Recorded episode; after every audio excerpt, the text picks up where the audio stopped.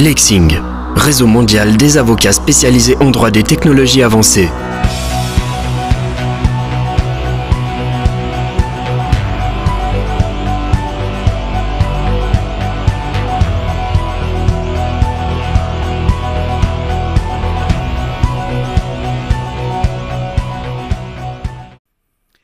Bonjour à tous, je vous retrouve pour un nouvel épisode de ce podcast donc, qui est consacré aux technologies avancées avec un sujet assez, assez intéressant aujourd'hui, ce sont les procédures de candidature en ligne.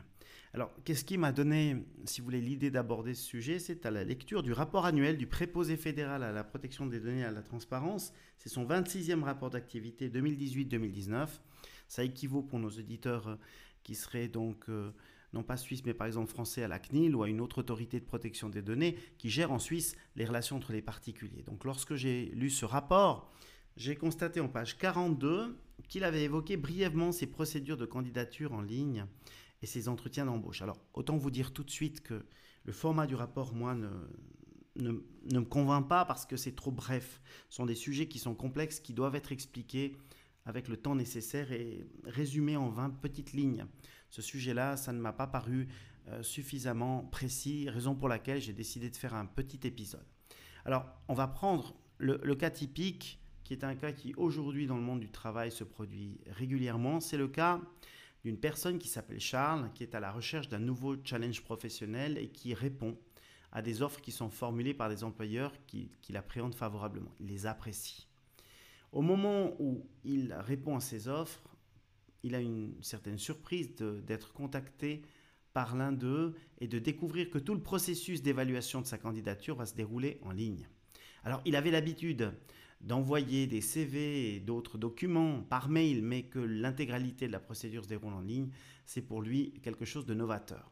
Il a donc hésité à poursuivre cette démarche qui est plus prospective que, nécessaire, puisqu'il a un travail et il souhaite avant toute chose connaître la légalité du procédé respectivement la nature et l'étendue de ses droits.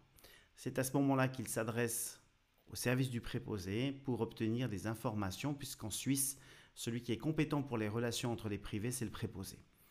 Alors, il faut savoir que le préposé a régulièrement répondu à une telle question, et il a répondu à une telle question dans un rapport annuel qui date d'il y a déjà plusieurs années, et aussi euh, en 2009, il avait déjà abordé cette thématique lorsque certains articles professionnels étaient parus dans des euh, magazines informatiques. Donc depuis euh, toutes ces années, depuis dix ans, euh, la pratique du préposé a eu en fait l'occasion de s'affiner et elle est en résumé la suivante.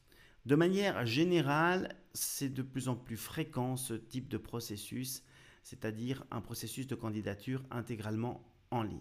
Ce qui est un petit peu plus novateur depuis quelques années, c'est qu'on procède à des analyses automatisées du comportement et de la voix lors d'un tel processus. Alors clairement, l'employeur potentiel ici peut ainsi établir des profils précis de personnalité. Et puis, lorsque les entretiens d'embauche se déroulent souvent en ligne, eh bien, à ce moment-là, on a la plupart des caractéristiques essentielles de la personnalité ou des profils. Et si vous collectez telles informations, eh il faut respecter des règles strictes. Alors, quelles sont les règles? La première règle, elle figure dans le Code des obligations, c'est en droit du travail, c'est l'article 328b, qui prévoit que l'employeur ne peut traiter dans le cadre d'un processus de candidature que les informations relatives au candidat qui sont nécessaires à la clarification de son aptitude au poste en question ou à l'exécution du contrat de travail. Donc, la première des choses à laquelle il faut prendre garde, c'est de limiter la collecte d'informations au strict minimum. Euh, il ne sert à rien pour une femme de ménage d'aller lui demander euh, quelles ont été ses notes euh, lorsqu'elle a fait une école obligatoire. Ce n'est pas qu'on veuille, si vous voulez, considérer que l'activité de femme de ménage ne demande pas de compétences, pas du tout, mais c'est uniquement pour vous montrer que plus le poste, si vous voulez, génère des responsabilités importantes, plus on peut, si vous voulez, poursuivre les investigations. Mais si c'est un travail euh, de ce type, on ne pourra pas demander à la personne des informations euh, sur, euh, par exemple, sa situation financière ou son contrat de bail ou ce genre de choses.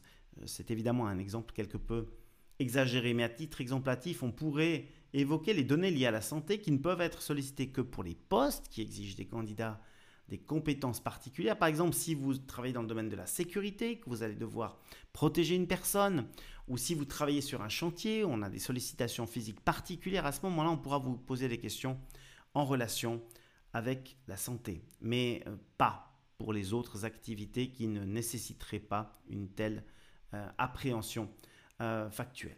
Et l'utilisation des données qui ont été annoncées, qui ont été collectées avec l'accord du collaborateur potentiel, exigera un accord explicite préalable des personnes concernées. Si vous changez par exemple votre fusil d'épaule et puis que vous dites à la personne écoutez j'ai plus besoin de vous euh, pour ce poste là mais j'aurai besoin de vous pour un autre poste peut-être que toutes les données ne sont plus nécessaires à l'évaluation de votre candidature. Ou alors dans, dans un autre contexte on pourrait tout à fait imaginer qu'un employeur décide pour faire des statistiques sur les personnes qui ont postulé à certains types de postes de prendre vos données sans vous en informer, ce n'est pas possible. Il faut avoir votre accord. Lorsque l'entreprise a déniché la perle rare, qu'elle a trouvé le nouveau collaborateur qu'elle recherchait, elle doit en principe effacer les données relatives aux candidats, à moins que les candidats n'autorisent cette entreprise à conserver leur dossier, par exemple dans l'hypothèse d'une candidature ultérieure.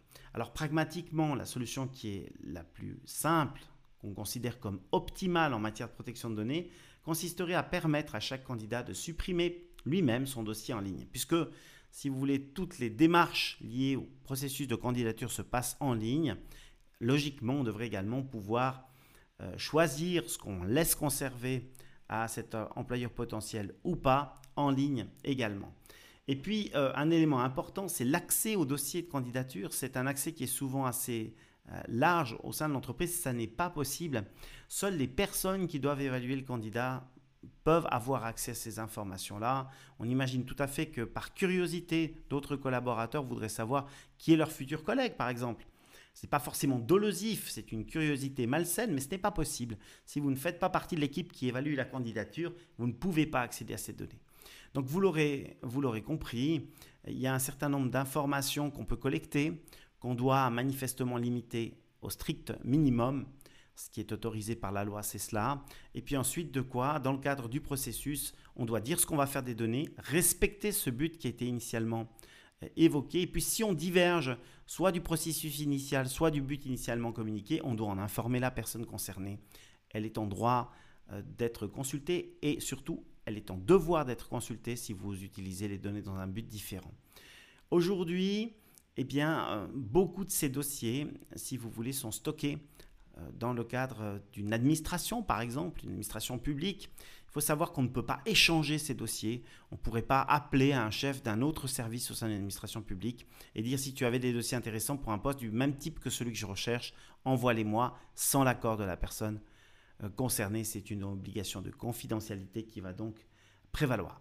Vous l'avez compris, donc il y a beaucoup d'éléments qui sont importants et qui doivent être considérés dans le cadre de l'implémentation d'un tel processus. Ce que je vais vous mettre au fond, si vous voulez, dans le cadre du descriptif de ce sujet, c'est quelques liens vers le site du préposé fédéral, d'abord vers le dernier rapport annuel et puis vers euh, d'autres sujets qui ont traité de cette thématique.